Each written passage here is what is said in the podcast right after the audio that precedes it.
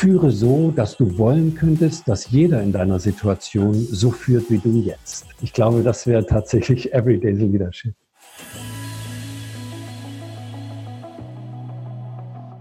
Hallo und herzlich willkommen bei Everyday Leadership, dem Live- und Leadership-Video-Podcast der DFB-Akademie. Mein Name ist Thorsten Hermes und ich unterhalte mich für Sie mit Menschen über Führung. Und unser heutiger Gast, erkennt Sie alle, unsere Helden, die Spieler unserer Nationalmannschaft. Und er kennt sich vermutlich besser als die meisten anderen, denn er ist seit 16 Jahren der Teampsychologe der deutschen Fußballnationalmannschaft. Aber seine Expertise, die bringt er auch in andere Sportarten ein, denn er arbeitet auch mit Olympioniken aus über 20 Sportarten zusammen. Und er ist auch als Führungskräftecoach für Unternehmen tätig. Und von daher bin ich mir sehr, sehr sicher, er wird einige spannende Geschichten für uns zu erzählen haben. Hallo und herzlich willkommen, Hans-Dieter Hermann. Hallo Thorsten, grüß dich. Hallo. Schön, dass du bei uns bist. Freue mich auch. Und das sage ich heute nicht nur aus der Sicht unserer Zuschauerinnen und Zuschauer, sondern auch aus ganz persönlicher. Ich würde, wenn ich darf, gerne eine persönliche Frage zum Beginn unseres Gesprächs an dich loswerden. Darf ich? Ja, klar. Okay. Sehr gut. Das ist toll. Man hat ja auch nicht jeden Tag den Teampsychologen der Nationalmannschaft bei sich. Hans, ich bin ganz ehrlich mit dir, ich schlafe momentan schlechter. Und das ist bei mir deswegen was Besonderes, weil ich normalerweise sehr gut schlafe. Und ich würde auch sagen, ich bin auch in diesen besonderen Zeiten momentan, ich mache viel Sport, ich nehme an dem Corona-Tainment in den Medien nicht teil. Ähm, ich habe Gott sei Dank keine medizinischen oder sonstigen Notfälle in meinem direkten Umfeld und trotzdem merke ich, ich träume irgendwie anders. Und interessanterweise mit vielen Menschen, mit denen ich gerade spreche, ob Führungskräfte oder nicht, denen geht es ähnlich. Deswegen würde ich dir gerne die Frage stellen, woran kann das liegen? Und vor allen Dingen, hast du vielleicht einen Tipp für mich und für all denen, die es ähnlich geht, damit wir wieder besser träumen können? Ja, tatsächlich bist du nicht allein mit dieser Symptomatik. Mir wird diese Frage auch häufiger gestellt. Es sind ganz besondere Zeiten gerade. Man könnte fast sagen, die meisten von uns sind so in einem latenten Alarmzustand, also in einem gewissen Stresszustand, in dem man die Gedanken äh, viel mehr ventiliert, man denkt mehr drüber nach, man schließt einiges nicht ab. Und das hilft natürlich dann äh, beim Einschlafen gar nicht oder sorgt auch dafür, dass man manchmal träumt in eine Richtung, in der man das gar nicht machen möchte. Äh, das liegt einfach daran, weil unser Arbeitsgedächtnis voll ist. Und das Kurzzeitgedächtnis will die Informationen äh, nicht ablegen damit wir morgen nichts vergessen, weil wir eben in diesem Stresszustand gerade sind oder viele von uns. Und deshalb gibt es, wenn du möchtest, kannst du einen, einen Trick anwenden, äh, der recht etabliert ist, nämlich wenn du abends ins Bett gehst und es geht dir noch der ein oder andere Gedanke durch den Kopf, dass du ihn einfach kurz aufschreibst, damit dein Kopf weiß, ich vergesse den morgen nicht, ich kann mir das wieder anschauen und dann kann ich dort anknüpfen äh, und dann habe ich einfach mehr Ruhe zum Schlafen. Das wäre so eine erste, glaube ich, ganz hilfreiche Maßnahme. Das werde ich natürlich ausprobieren und da werde ich wahrscheinlich dann heute Abend das eine oder andere Mal an, an Hans-Dieter Hermann denken. Vielen Dank für den Tipp. Apropos Träume. Du warst 2014 dabei bei der Weltmeisterschaft in Brasilien. Du warst 2010 dabei. Aber ich habe mich äh, in der Vorbereitung mal ein bisschen belesen. Auf der Seite des DFBs steht bei deiner Person, dass du dich ganz besonders gern an die Situation im Bus nach dem Spiel um Platz 3 bei der WM 2006 in unserem eigenen Lande zurückerinnerst. Was war damals so besonders an dieser Situation oder an was erinnerst du dich da eigentlich genau? Das war eine, eine ich erinnere mich sehr gut, das war eine ganz fast unfassbare Situation. Der, der Bus ist ähnlich wie 2014 in Berlin, äh, als vom Stadion äh, in Stuttgart dann zurückgefahren sind, äh, ist der Bus nur wirklich schrittweise vorangekommen. Drin lief laute Partymusik. Alle haben mitgesungen, also die Musik aus, wirklich aus schlechten Buslautsprechern. Ähm, und äh, die Spieler haben mit der flachen Hand gegen die Scheiben geklopft, die Fans von außen gegen den Bus, manche kamen auch oben an die Scheiben dran. Es dröhnte von außen, es dröhnte von innen, der Bus wirklich zentimeterweise vorwärts. Es war eine, eine unbeschreibliche Atmosphäre und die werde ich nie vergessen. Also wir haben ja nur, wenn ich so sagen darf, die Mannschaft hat nur das Spiel um den dritten Platz gewonnen, was ja damals auch klasse war. Aber wir haben uns alle gefühlt, wie wenn wir gerade äh, vom Finale kommen und das auch siegreich war. Und 2014 warte er ja dann auch im Finale. Ich mag ja gerne den, den Perspektivwechsel. Vergangene Woche hat mir nämlich Per Mertesacker davon berichtet, was er für wichtig hielt, dass ihr 2014 so ein tolles Team wart. Und mit Team meine ich die, natürlich die Mannschaft auf dem Platz, aber auch äh, ihr drumherum. Welcher Anteil hatte aus deiner Sicht das Wir am Teamerfolg 2014 und was habt ihr als Trainer und Psychologen dafür getan, was vielleicht für unsere Führungskräfte da draußen auch von Interesse sein könnte? Ja, das, das Wir, dieser, dieser Teamerfolg, der hat sich im Laufe des Turniers entwickelt. Also jeder so seine Position hatte. Das ist ja manchmal auch so, wenn Gruppen sich finden, äh, dass es nicht von Anfang an immer ganz rund war, aber es war schon sehr gut von Anfang an, hat sich aber dann äh, noch, noch besser entwickelt. Und spätestens nach diesem zwar etwas mühsamen, aber doch super erkämpften Sieg gegen Algerien, ich glaube, es war in Porto Alegre im, im Achtelfinale, da habe ich ein Team erlebt, wie ich, es, wie ich es vorher in der Nationalmannschaft so nicht gesehen habe. Also das war, hat sich so fantastisch dorthin entwickelt. Aber ein wesentlicher Punkt für mich vor allem war, dass die etablierten Spieler, die mehr oder weniger Stammspieler, auch den anderen das Gefühl gegeben haben, dass sie unglaublich wichtig sind für den Erfolg.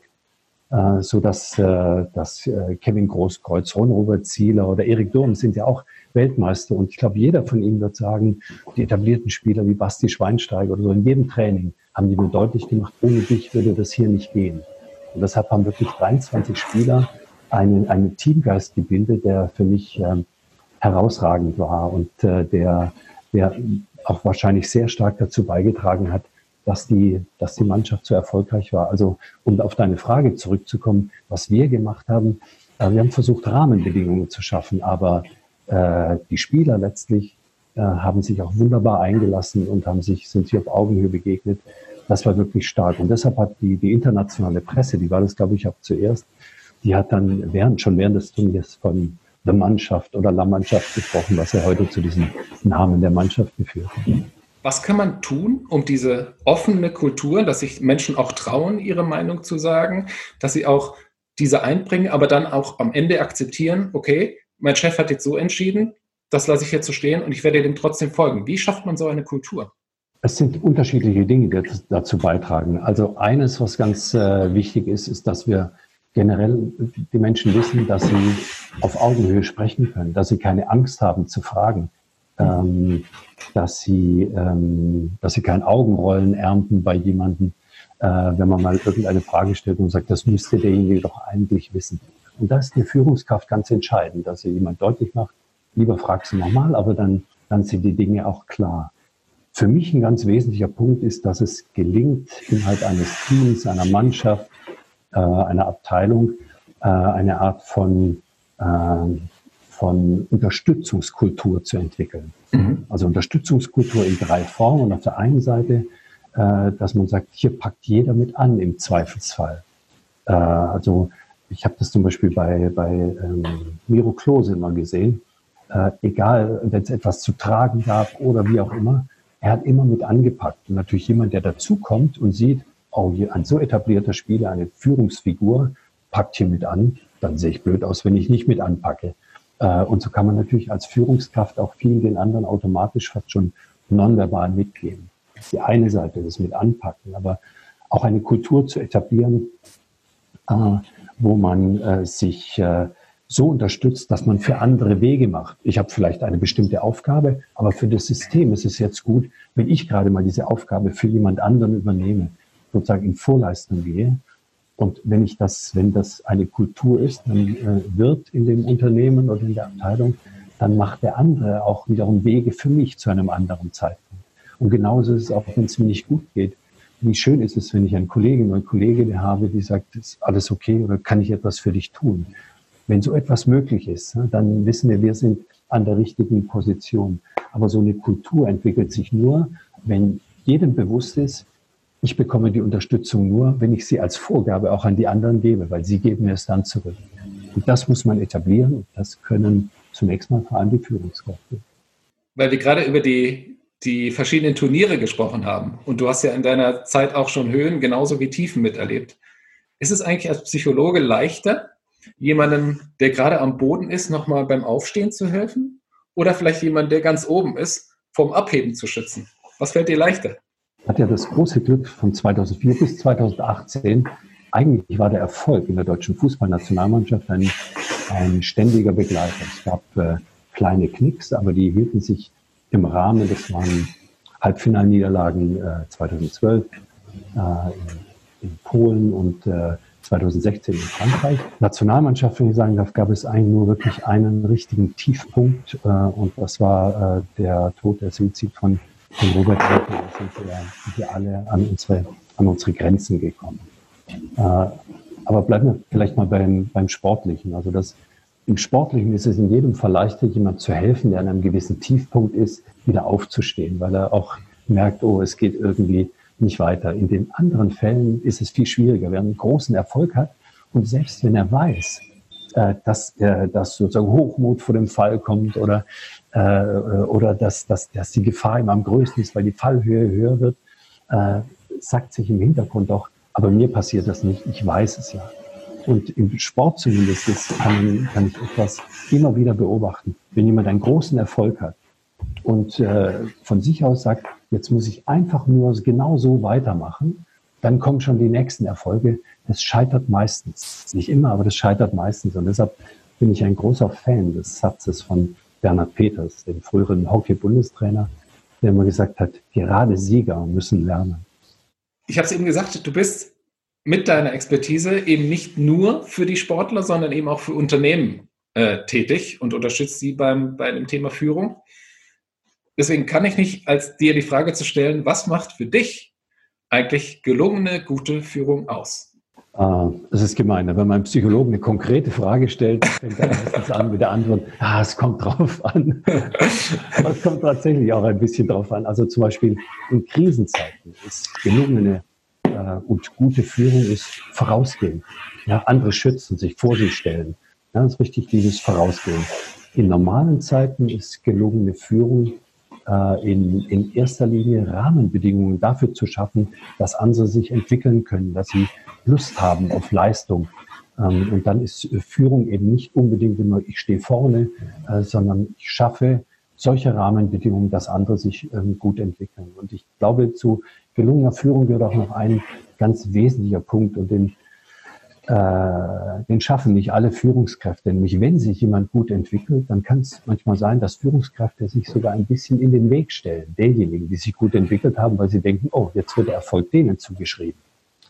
Das heißt, eine gute Führungskraft, wenn es gut läuft, darf auch nicht im Weg stehen und den Erfolg für sich reklamieren. Und das fand ich so stark. Zum Beispiel bei Joachim Löw. Er ist so oft nach der WM gefragt worden, äh, Herr Löw, wie haben Sie das gemacht? Und er hat hartnäckig immer wieder gesagt, äh, das hat die Mannschaft gemacht. Ich hatte eine ganz starke Mannschaft und hat immer auf die Jungs verwiesen, auf ihre Mentalität, auf die Art, wie sie das äh, Ganze angegangen sind. Und auch das zeichnet eine sehr gute Führungskraft aus, dass sie nämlich anderen ihren Erfolg auch lassen können. Momentan, wenn ich mit Bekannten spreche, habe ich so, so ein bisschen den Eindruck, dass die meisten das mit diesem Homeoffice eigentlich ganz gut hinbekommen. Ähm, doch ich finde auch, dass gerade in diesen Homeoffice-Zeiten viele engagierte Führungskräfte es ihnen vielleicht schwerfällt, den richtigen Zeitpunkt zu finden, auch mal zu sagen, jetzt ist Feierabend. Ich gebe dir mal ein Beispiel für das, was ich meine. Ich stelle stell mir vor, ein, ein Pilot zum Beispiel, der startet ein Flugzeug, landet das Flugzeug und danach ähm, ist, es, ist er fertig.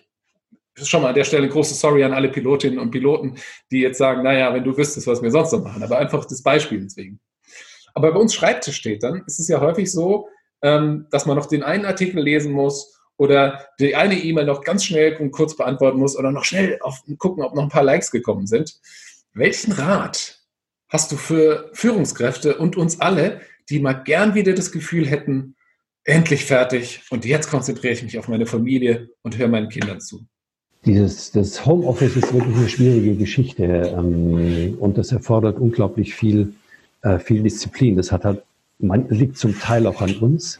Also wir arbeiten ja nicht nur im Homeoffice, sondern wir lassen uns auch etwas leichter ablenken, dass wir doch vielleicht mal den einen oder anderen Artikel noch lesen oder denken, ähm, äh, ich könnte auch mal noch den Müll eben rausbringen oder es hat irgendjemand einen Wunsch und dadurch verlängert sich auch der Arbeitstag oft sehr, so dass man, dass man nicht so gut fertig wird. Ähm, eine Möglichkeit, die es, die es gibt, ist tatsächlich recht äh, konsequent zu handeln, also dem Arbeitsumfeld und auch dem familiären sagen, aber zunächst mal nur dem Arbeitsumfeld. Am besten bin ich zu erreichen, zum Beispiel zwischen 10 und 12 und zwischen 13 äh, und 16 Uhr. Da bin ich gut zu erreichen. Dann wissen alle schon mal, auf die Zeiten sollte man sich konzentrieren und man selber weiß auch, in den Zeiten äh, mache ich nichts anderes.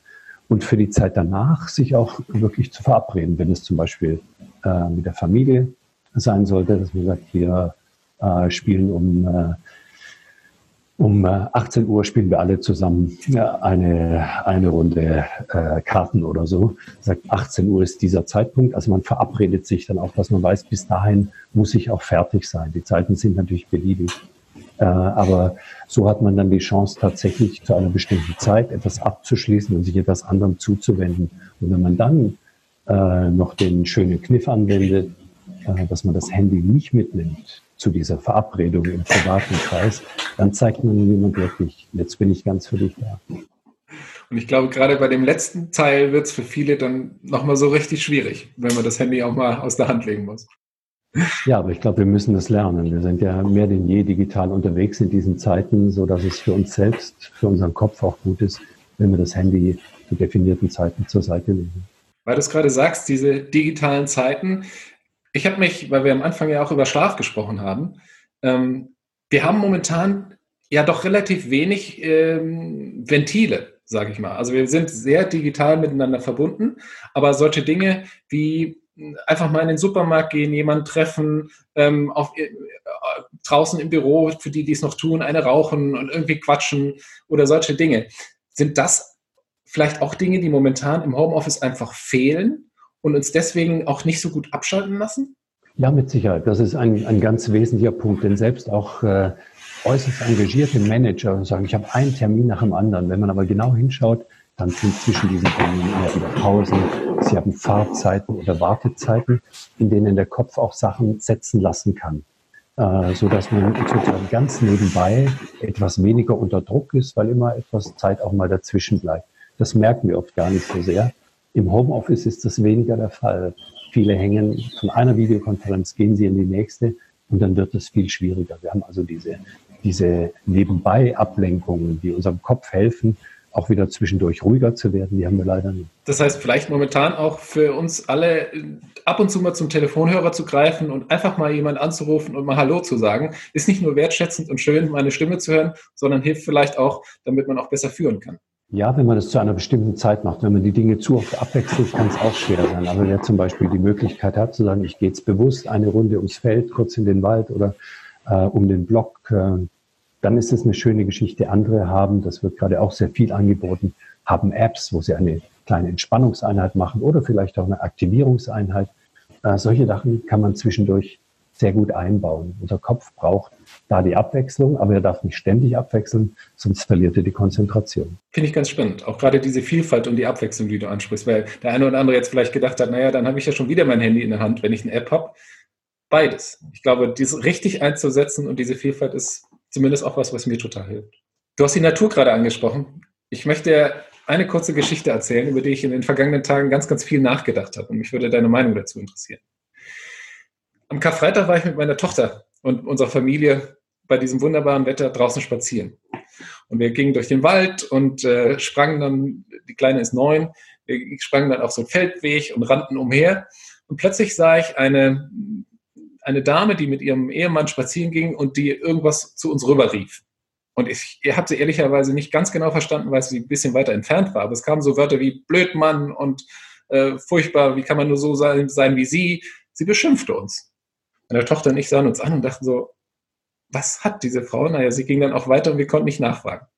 Ein paar Meter weiter trafen wir dann den NABU, den Naturschutzbund, die gerade Schilder aufgestellt haben, dass auf diesem Weg, auf den wir gangen, äh, in dem Moment gegangen sind, Bienen nisten. Eine sehr besondere Art.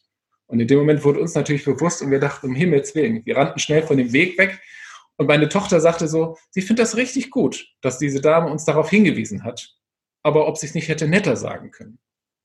Und da musste ich irgendwie so reflektieren und dachte, da hast du wahrscheinlich recht, kleines Mädchen. Deswegen die Frage an dich. Das richtige Sagen ist ja das eine. Aber können wir es auch so richtig sagen, damit wir dann entsprechend auch das gewünschte Verhalten bei dem anderen erzielen können? Wie macht man das? Das kann man so allgemein nur ganz, ganz schwer beantworten, weil das hat nicht nur was damit zu tun, wie ich etwas sage oder betone, sondern es hat auch ganz viel damit zu tun, wie jemand zuhört oder was der für Erfahrungen hat. Also gibt in der Wissenschaft diese berühmten Sender-Empfänger-Modelle. Beides muss, muss irgendwie passen. Aber die größte Chance, äh, die wir haben, wenn wir etwas ausdrücken wollen, ist, indem wir von uns selber sprechen. Sag, äh, ich bin der Meinung, das solltest du nicht machen. Das Gegenstück dazu sind so Du-Botschaften. Du hast einen Fehler gemacht. Ja, und dann dieses, dieses Du, da schafft man immer sofort, äh, dass jemand in einen gewissen Widerstand kommt. Und dieser Widerstand erhöht sich auch noch, und das ist ja euch passiert, äh, in dem Moment, wo die Kernbotschaft verloren bleibt. Also die Dame hat euch beschimpft, wie gesagt, Sie sind zu blöd, ein Schild zu lesen oder wie kann man sowas machen? Dann ist die Botschaft, die verschwindet sozusagen hinter dem Angriff. Und niemand, äh, die meisten Menschen werden nicht so differenziert sein äh, wie deine Tochter, sondern sie werden einfach sich ärgern über jemand, der so rummault und die Botschaft dahinter gar nicht mehr hören. Also Kernbotschaft nach vorne und von sich selbst sprechen. Dann hat man die größte Chance, dass die anderen es annehmen können. Vielleicht auch was, was im Büro durchaus hilfreich sein könnte, ne? Absolut. Sehr gut. Na, dann kommen wir doch zu, von meiner Tochter zu der letzten Frage schon für dich heute, heute Morgen. Und die bekommt bei uns jeder Gast. Und die geht so. Everyday Leadership. Das bedeutet für mich. Vielleicht darf ich es ein bisschen, bisschen wissenschaftlich machen. Ähm, Everyday Leadership, also vielleicht mit dem, mit dem Kantschen Imperativ. Eigentlich, eigentlich müsste man sagen, führe so, dass du wollen könntest, dass jeder in deiner Situation so führt wie du jetzt. Ich glaube, das wäre tatsächlich Everyday Leadership. Und das lassen wir genau so stehen. Ganz, ganz lieben Dank, Hans-Dieter Hermann, für deine, wie ich finde, sehr ermutigen und auch sehr, sehr äh, hilfreichen Worte. Ich werde heute Nacht an dich denken. Vielen Dank, war mir eine Freude. Ciao. Ganz lieben Dank. Ja, und liebe Zuschauerinnen, liebe Zuschauer, ich hoffe, Ihnen hat es auch Spaß gemacht mit Hans-Dieter Hermann. Denken Sie heute Abend an den Stift, legen Sie mal ins Bett und probieren Sie das aus, was Hans-Dieter Hermann uns empfohlen hat. Und darüber hinaus achten Sie mit, mit drauf. Auch wenn wir manchmal im Recht sind, lassen Sie uns die richtigen Worte finden, damit unser Gegenüber vielleicht auch versteht, dass wir es nicht böse meinen, sondern dass wir helfen wollen. In diesem Sinne, haben Sie einen schönen Tag und ich hoffe, wir sehen uns wieder.